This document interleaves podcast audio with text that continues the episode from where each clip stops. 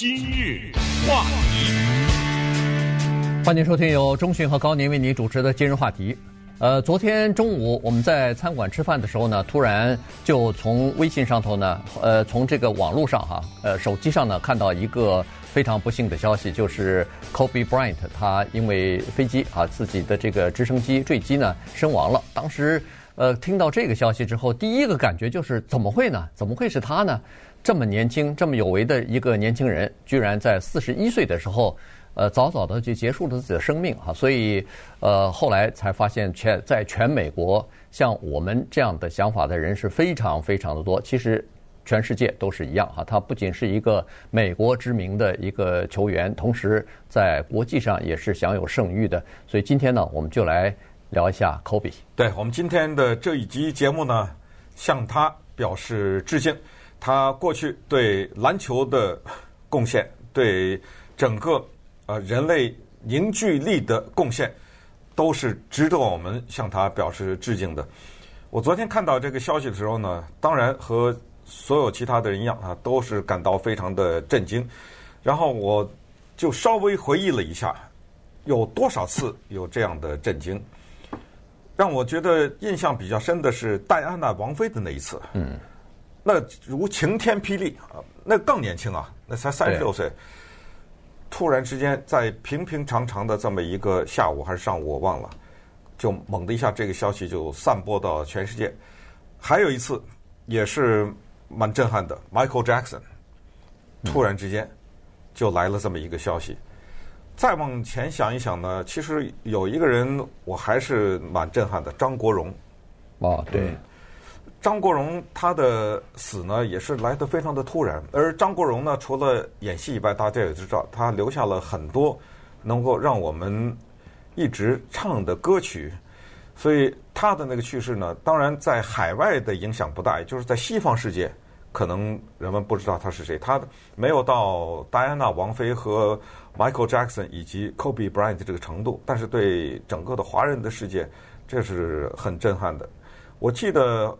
我那个时候去王府井，我不知道怎么回事，是在北京啊，啊，然后在王府井一个书店的三楼还是四楼，在那儿挑书，然后这个时候那个电视屏幕上就出现张国荣演唱会的场面，当然这个演唱会呢是纪念性的啊，就是他在那儿说大家好，什么在那说话，哇，我看发现就旁边很多人在流泪啊，啊，我当时也觉得非常的难过，因为这个人已经不在了。可是你看他还在，他还在那儿舞台上，在那儿演出呢。那就跟之后科比去世了以后，我们看到的铺天盖地的他在世的时候那些影像啊，对他打球的视频，他缓慢的从更衣室的那房间走出来，走到场上，穿着西装，带着领带，因为那一次是他退休，镜头紧紧的跟着他，他面带微笑从背后走来，然后场外是。震天的欢呼的声音，欢呼他走到这个场上来。所以，刚才提到的这些人，就是说他们和死亡没有什么关系。你觉得？一方面是年龄的原因，还有就是，其实对我来说，说科比四十一岁，这都很难接受，你知道吗？因为在你的心目当中，这个人怎么可能四十一岁啊？他永远不会四十一岁。他永远是那个矫健的人，在场上的那个样子。他永远是那一副充满了精力的那个年轻人的、充满了活力的这个精神。他怎么就四十一岁了呢？所以这样的人的死亡呢，他背后啊有很多的，就为什么他给我们这么大的震撼？甚至有一些著名的政客啊什么之类的去世都没有给老百姓这么大的震撼，就是这些人他打动了我们的心。就这么简单，对，而且确实是想不到哈，就是你突然突如其来的，根本想不到说，你如果要排说是有一百个人要这个去世的话，你也想不到是这么一个年轻的球员会去世啊。结果没有想到啊，这个就是呃，有的时候是真的是无奈。所以最无奈的就是很多的我们美国的报刊啊，它有一个专栏叫做副文，嗯。这种訃闻呢，我们以前在节目当中也给大家介绍过，很多人的訃闻早就写好了，就这个人还活着的时候早就写好了。举例来说，卡特总统还在世啊，嗯，但是卡特总统在几个大的报的那个訃闻编辑组里面，他的訃闻早都写好了，写得清清楚楚，到最后就填个日期就是了。而他们这种人的去世呢，让你觉得心里面也挺坦然的，因为九十多岁了嘛，对不对？对，哎，有着非常。丰富的一生，呃，但是你也不会觉得震惊啊或者什么。但是报社的这种副文编辑组最措手不及的，就是这种死亡，因为这样的人太多，二十几岁、三十几岁、四十几岁，那你那你不可能嘛，对吧？你要写多少啊？他们最猝不及防的就是这种。所以昨天当这个消息一出来之后，你就会发现很多的媒体好多小时之后那个副文都跟不上的，你就知道他根本就没准备啊，根本就。没有准备好，所以，呃，他们这些人呢，他们带来的这种震惊啊，将会，我应该这么说，永远跟随着我们。嗯、也就是说，不不管多少年以后，就像我刚才说的，戴安娜王妃也好，Michael Jackson 也好，都是这样，就是我们都会想起这个事情，说这个事情当年是发生的时候，我在干什么，或者是让我终身难啊啊难忘的这么一个事件。对，呃，以前曾经一直听人家说说。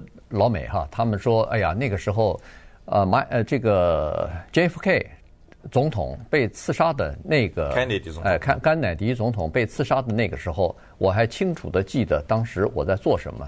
当时看到很多人，呃，看着新闻的时候泪流满面的那个情况，没有人会忘记。对，呃、那那那个是非常突如其来的，呃、也是呃非常意外的。啊、Beatles 乐队的 John Lennon，嗯，被打死在纽约。对，那。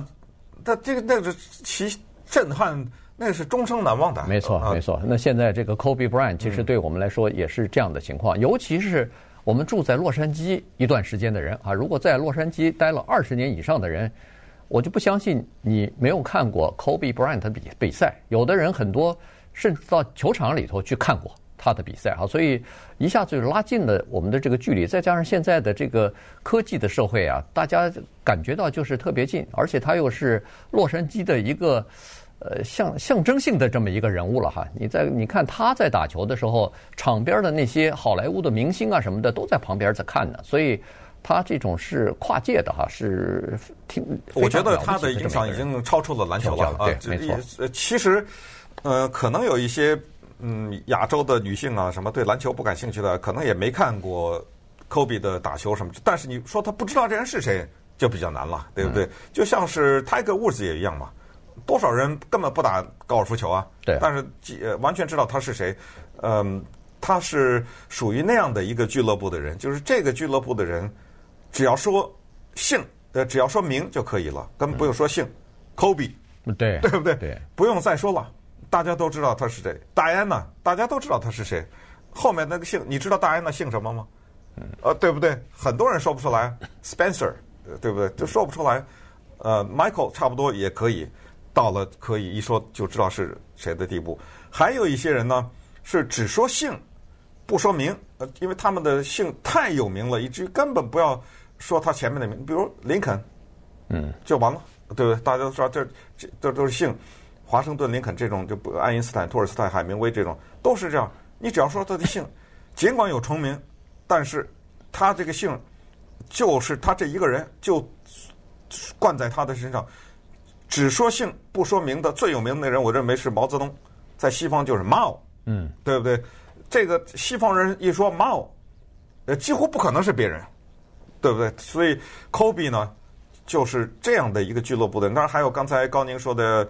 JFK、LBJ 等等这种，就是这些人只有缩写，对，你就知道他是谁了。呃，都是这样的人，就是说，这些人就是可见，就是他们的名字啊，他的那个背后呢是带着一大串的东西。就是说到这三个英文字母也好，或者说这个人的姓的也好，他已经不再是一个普普通的姓，嗯，他背后带着一大串的东西。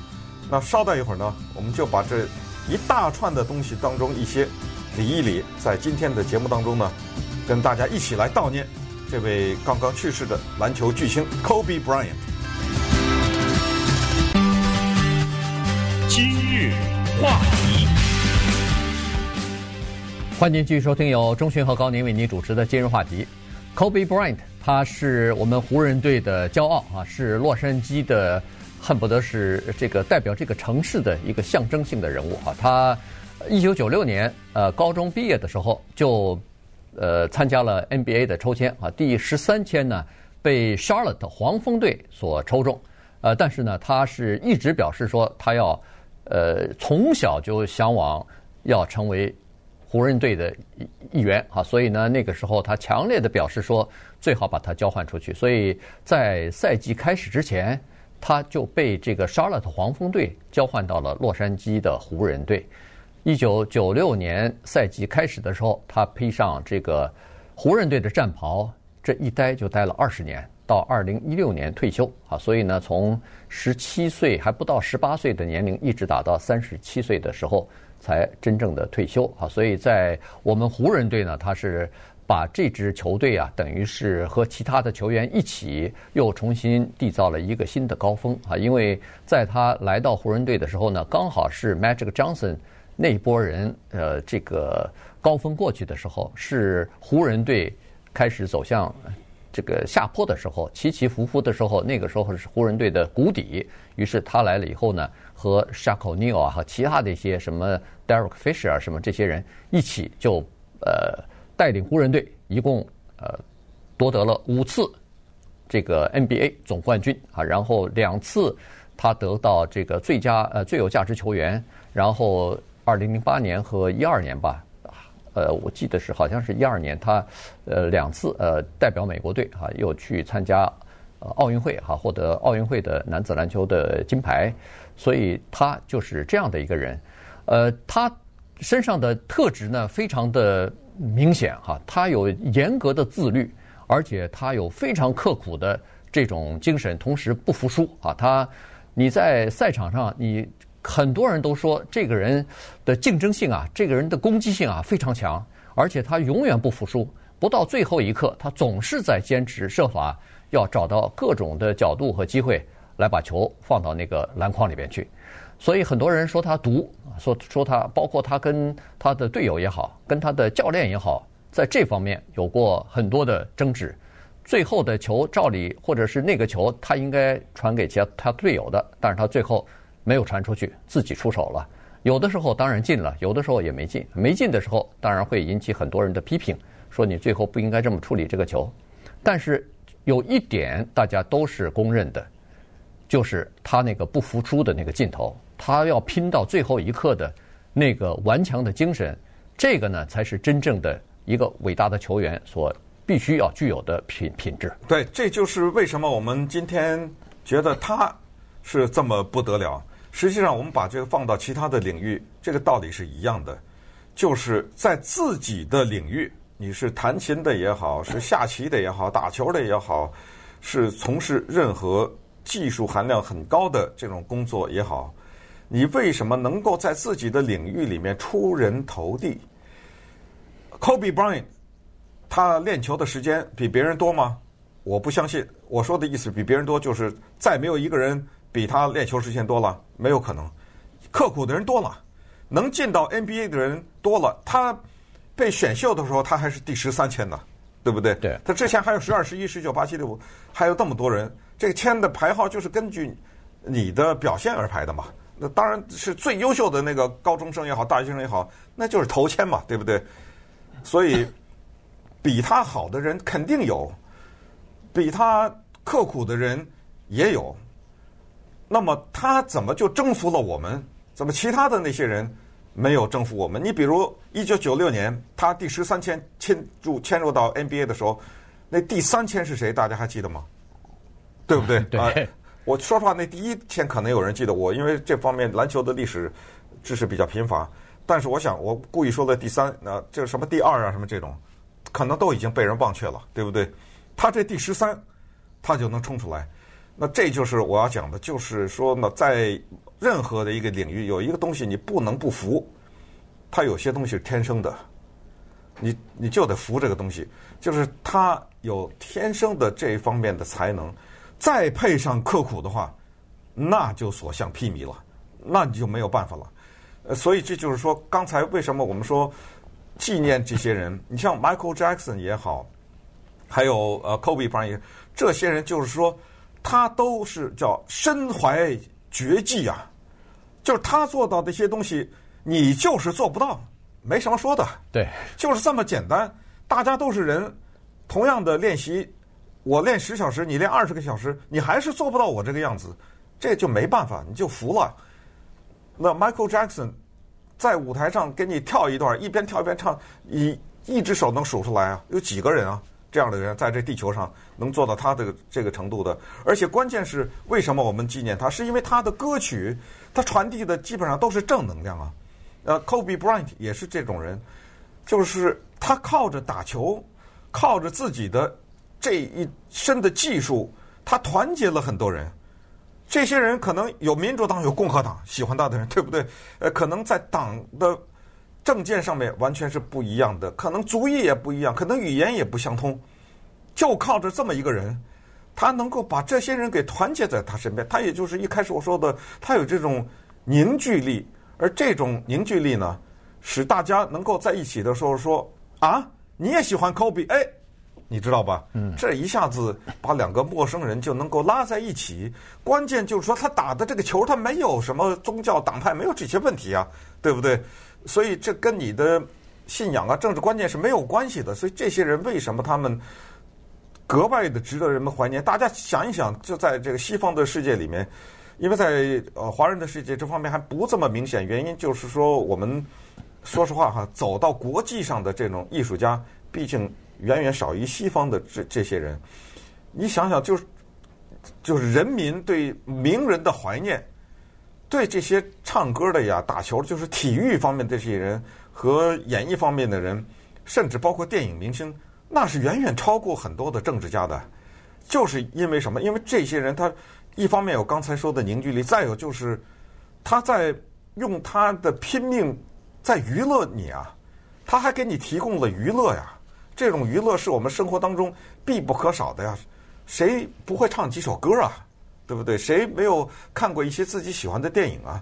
这些歌曲、这些电影，还有这些比赛，都给了我们，说实话是一种移情的作用。我们在看那个比赛的时候，我们在加油的时候，我们在懊恼的时候，这这不是都是带动我们的情绪吗？关了这电视，你仔细想想，这比赛跟你有什么关系啊？对不对？但是这就是我们的生活的一部分，就是这些人他牵动着我们的生活，所以他们的猝然离世就是让我们难过，就是让我们震惊。因为这个难过和震惊的背后，我们突然之间有一个声音在告诉我们：没了，这个人曾经辉煌过，一个像他这样的人再出来一次少了，对不对？再来一个，就一个就咱们就说这个 Michael Jackson 或者说难呐，对不对？他不是说这后面还有几百个在那等着呢，所以是这一种种种的复杂的情绪，让我们知道，就这一切都已经过去了。呃，在上个星期六的时候啊，就是 Kobe Bryant 他的飞机失事前一天，呃，湖人队有一场比赛，呃，LeBron James 呢，在这场比赛当中呢，他的呃生涯的得分终于超过了 Kobe Bryant，呃，然后呢，Kobe Bryant。知道这个消息以后非常高兴，还专门呃发 Twitter 表示祝贺啊，表示这个 Kobe 呃个 LeBron James 呢终于超过了呃自己啊，变成了呃整个的 NBA 里边职业得分第三高啊，呃接着还可以继续冲击第二高，第二高是那个呃 Malone 啊，第一就是这个叫巴叫巴尔啊，他们两个人还在前面，呃所以呢。呃，就说明其实呃，Kobe 是非常关注这个新人的表现的。LeBron James 其实也不算新人了，但是他曾经回忆起来，当年他和 Kobe Bryant 在呃这个费城第一次见面的时候，Kobe Bryant 那个时候已经是 NBA 非常著名的超级的明星了，LeBron James 还是个高中生呢。所以呢，他说那次见面以后，Kobe 给了他相当多的鼓励和一些建议，然后呢。送给他一双球鞋，呃，自己就是 Kobe 品牌的这个鞋哈，Nike 给很多超级明星都做自己牌子的鞋，Air 那个牌子的就是给这个 Michael Jordan 的，给 Kobe 的也有他自己品牌的鞋。这个 LeBron James 说，那个那双球鞋对他非常重要，对他的职业也非常重要。后来他们两个人建立起来非常深厚的友谊啊，长久的友谊。他说他穿着那双球鞋打了好几场比赛。尽管那双鞋跟他的脚是不对尺码的，呃，但是他依然非常呃珍惜这双球鞋。对，而且顺便也跟大家讲一下，就是说，呃，在礼拜五的那场比赛当中，LeBron James 就穿着那双，不是，是不是那双我不知道，不是但是那双球鞋上印着 Kobe，因为他知道他在这场比赛中将超，超过将超越 Kobe。今日话题。欢迎继续收听由中讯和高宁为您主持的今日话题。今天跟大家讲的呢是昨天刚刚因为飞机失事而去世的这个 Kobe Bryant，NBA 退休的一位超级明星，呃，同时也是我们洛杉矶的一位英雄哈。这个在洛杉矶生活过的人都是呃以他为自豪的哈，以他感觉到是我们的光荣。那么这个 Kobe Bryant 他这个。去世的时间真的是你想都想不到哈！上午九点零几分的时候，从这个呃 John Wayne 这个机场起飞以后呢，他是带着女儿还有其他的呃一对夫妻加上他们的女儿一起，可能是去参加一场比赛的哈。我看那个新闻报道，是去他女儿的篮球训练营啊，去训练营，因为他 Kobe Bryant 他在这个退休之后呢，退役之后呢，就积极的从事培养新的。这个球员的这种工作当中去啊，其中就包括呃这个培培养这个就是女性运动吧。他女儿第二个女儿 Gianna 就是跟他在飞机上一起呃罹难的这个女儿呢，刚好就是他的这个四个女儿当中唯一特别喜欢打篮球的，而且也继承了 Kobe Bryant 的一些特质啊，他很有这个呃就是打篮球的天分。呃，如果你到网上去看的话，现在有很多。各种各样的他那个打篮球的这种视频，呃，短短的视频，十三岁，呃，可以想象他那个视频在十岁、十一岁、十二岁的时候，那个运球如飞啊，那个简直是恨不得是呃，在在这种初中生里边，那肯定是打得非常好的一个一个球员了哈，以后肯定是要进这个 WNBA 的这样的一个球员。那么 Kobe 呢，就是义务的。在他的这个女儿的这支球队里边担任呃教练的，所以呢，他是经常带着女儿出去打比赛的。那个他的一个老队友 Derek Fisher 是我们洛杉矶 Sparks 火花队的，就是 WNBA 的这支球队的教练，现在是。所以呢，原来有可能就是他可能就要接手，让那个他的女儿杰安娜呃 Bryant 呢就要到这个 WNBA 去打球去了。就没有想到这个小女孩子也是一下子就这么就离开我们了。WNBA 上面实际上是是美国女子篮球联盟哈，对，所以呃，Derek Fisher 他所执教的那个是一个女子篮球队。其实 Kobe Bryant 和直升飞机关系是非常密切的，这一点呢，对他比较了解的人都知道。他生前在打篮球的最旺盛的那些年代，他都是坐着直升飞机上下班的。嗯，因为他希望呢能够躲避任何的交通阻塞，能够最大效率的、最快的时间的到达 比赛或者是训练场地。这一点呢，在他生前打比赛的时候，曾经引发一些球员的非议。这个人他在场上不是不传球嘛？啊。他在场下啊，也是一个比较特立独行的人。他不像是其他的篮球运动员一样，比如说打完比赛，一大帮人结着伙去喝酒啊，呃，去酒吧聚会啊，甚至是去赌一下啊什么之类的。他没有，他不跟这些人一起活动，上了直升飞机回家了。他的家住在我们洛杉矶城县这个地方。飞机失事的那一次，他是从尔湾的这个地方起飞的。所以就是他跟直升飞机这个事儿是特别的密切，他不是第一次，他是不知道第几百次坐直升飞机了，是非常的司空见惯的一件事情。这又是普普通通的一个周日，就是一个周末的日子，所以我相信他就是轻轻松松的就准备出门了嘛。可是没想到，在飞行到了 Calabasas 这个地方，Calabasas 呢。对我们加州不太熟的，你就把洛杉矶市中心想象为一个地标的话，那么它是在西北的地方，往海那儿去了。对，呃，快到海边了。这个地方，在那个时候，那一天是有些雾气，然后这个飞机呢，做了一些比较突然的动作，显然是想挽救某些情况吧，然后就坠毁了。要查出这个坠毁的原因，可能要很久。现在说可能不知道要多少个礼拜以后呢，因为呃已经是毁得很厉害了这个飞机，而且它那个面积呢覆盖了像一个整个的足球场这么大。关键呢是救援人员啊、消防人员还很难进入这个地方，它是在一片很荒的地方，而且直升飞机 大家也知道，它不像是那种民航啊，它还有什么黑盒子什么之类，这我是不知道，应该是没有吧。呃，我我觉得好好像是有，现在就是说所有的飞机都有。那所以，那如果找到了那个黑盒子的话，也可能会对了解这个事故有所帮助啊。一共是九个人在飞机上。呃，另外呢，就现在已知的是在 Costa Mesa 那个地方有一个社区学院，呃，那个社区学院有一个棒球教练和他的女儿也在这个飞机上离世了、罹难了啊。但是另外九个人，其他的几个人是谁？我我今天早上看好像还没有公布。那么这就是他和这个直升飞机的关系。但是呢，我们说到这个人，刚才在节目开始的时候说，他不是每一个人的背后都有一大串数字嘛？他的背后就有很多的数字啊。体育就是靠数字堆砌起来的，对不对？呃，他的数字包括他进球数啊，他的冠军数啊，他好像是十八次进入全明星的球队吧？对。对，你说这不得了，他打球才打二十年啊，对，就有十八次。对，什么叫全明星？你给大家解释一下。全明星就是，呃，在球赛进入到差不多一半的时候，对，要进行一次全明星的比赛。这个全明星是分东区和西区啊，因为我们的就把那个队给拆散了嘛。对对对，呃，男子职业篮球呢，它分成东区和西区两两区比赛。所谓的总冠军就是西区的冠军。对中东区的冠军嘛哈，所以全明星就是东区选出一个全明星队，西区是全明星队。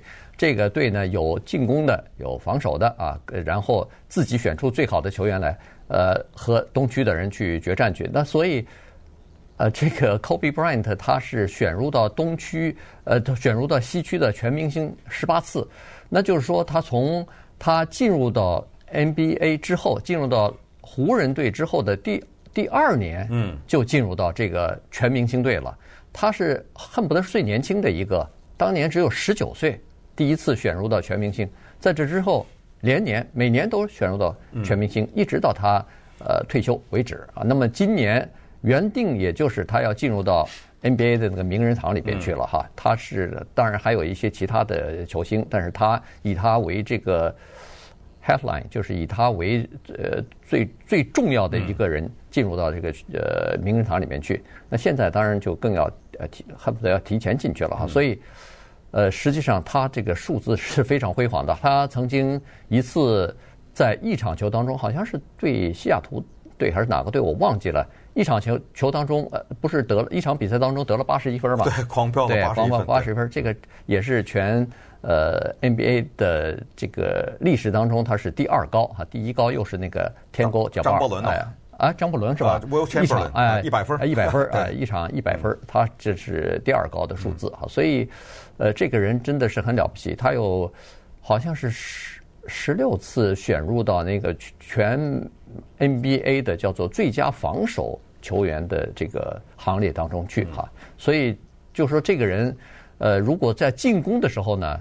呃，LeBron James 说，Kobe Bryant 进攻是完美无瑕，从来都看上去非常流畅动作，而且选择的时机、出手的时机什么都很好，而且他十六次进入到那个防守队伍，也就说明他的防守也非常的好，所以这个人对自己的训练，对他是非常全方位的。在今年年初的时候呢，Kobe Bryant 知道这是中国的鼠年啊，他呢。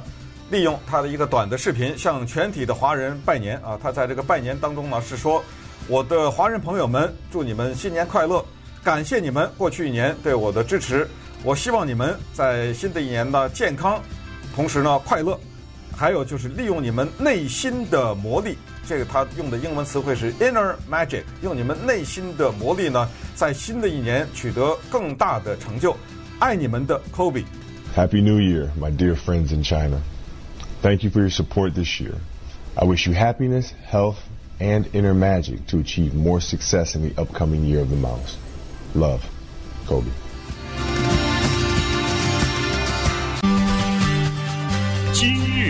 话题，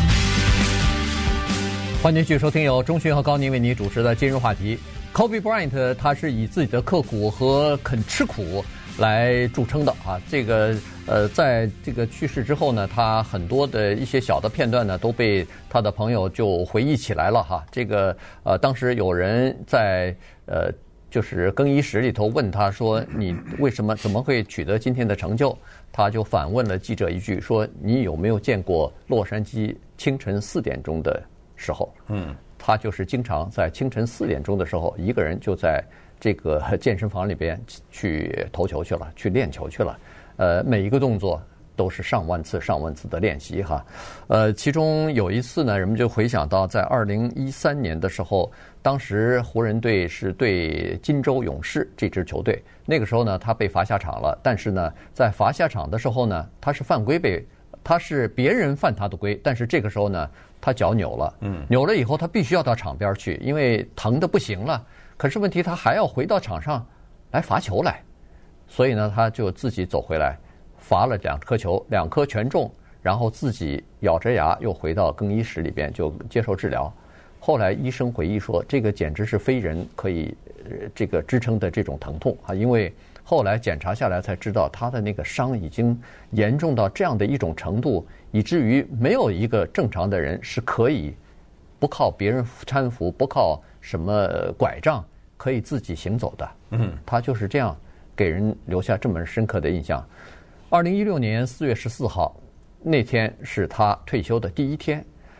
前一天四月十三号的时候，他打完他在球场的最后一场球。那场球呢，呃，对方就是和他竞争的另外一支球队，为了给他尊敬，所以基本上没有防守的，让他进了六十分。对，一口气进了六十分啊，让他画下了一个非常完整的这个职业上的句号。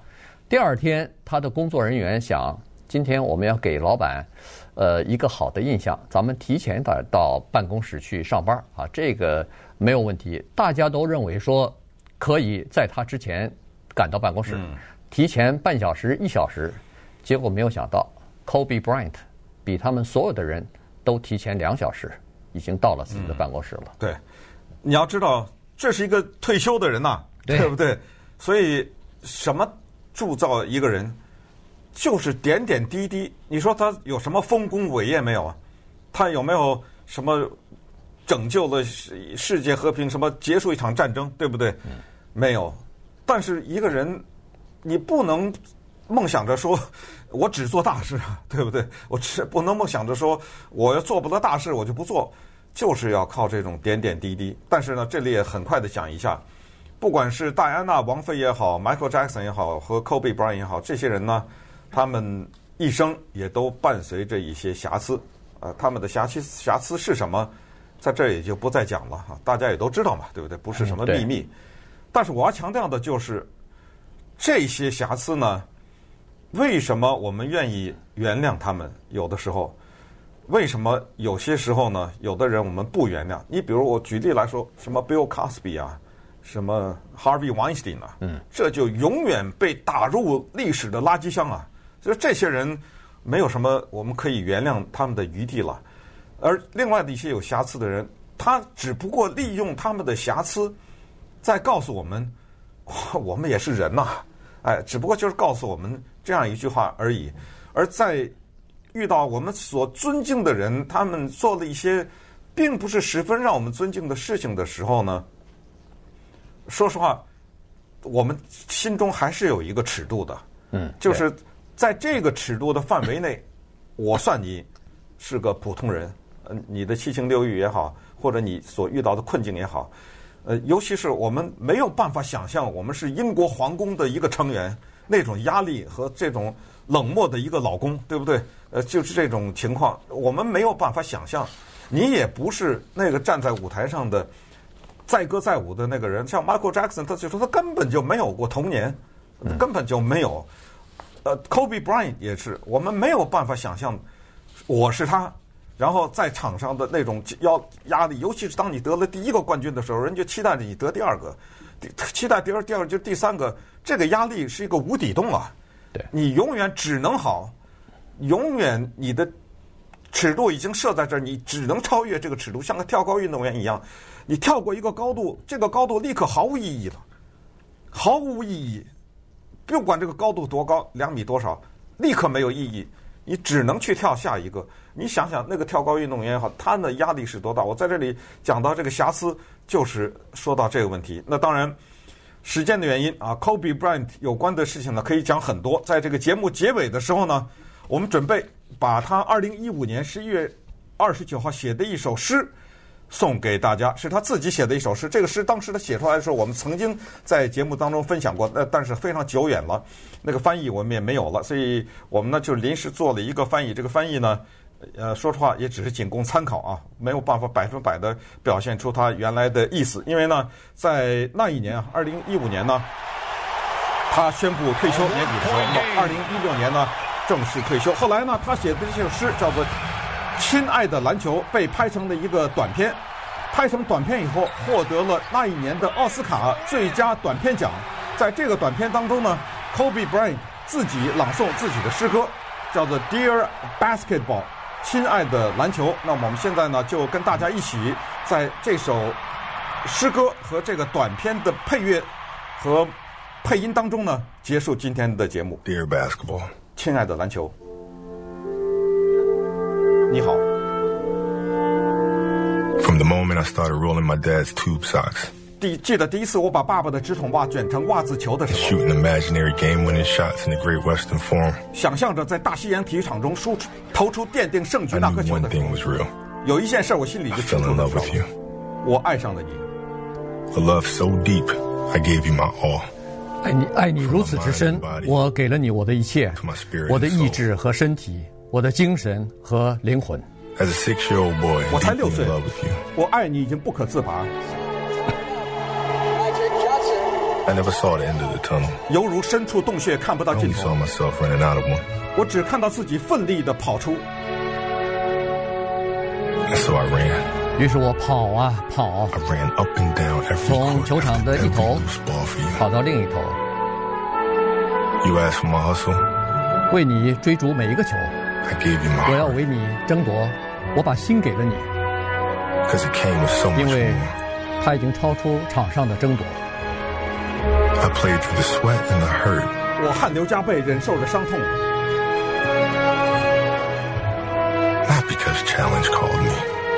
不是只为了接受挑战，而是接受你的召唤。I did everything. 我做的一切都是为了你。That's what you do when someone makes you feel as alive as you've made me feel. 是你让我充满活力，我当然要如此报答你。You gave a six-year-old boy his Laker dream. 你给了一个六岁男孩子他的湖人梦，为此我将永远爱你。But I can't love you obsessively. 但是我已经无法一意孤行爱你太久，All I have left to give. 因为这个赛季就是我所能给你的全部了。我的心灵已经可以承受打击，我的头脑可以接受痛苦，但我的身体告诉我该说再见了。没关系，I'm ready to let you go. 我已经做好放开你的准备了。I want you to know now, 希 so 望 we 你此 both 时 can 能明白，savor every moment we have left 我 together. 们一起享受这最后的时刻，The good 不 and 管 the bad. 是好还是坏，We have given each other all that we have. 我们已经将自己的一切给了对方。我们彼此了解，不管我接下来做什么，我将永远是那个孩子，把袜子卷成球，瞄准房间角落的垃圾桶。计时器还剩五秒钟，球在我手中，五、四、三、二、一。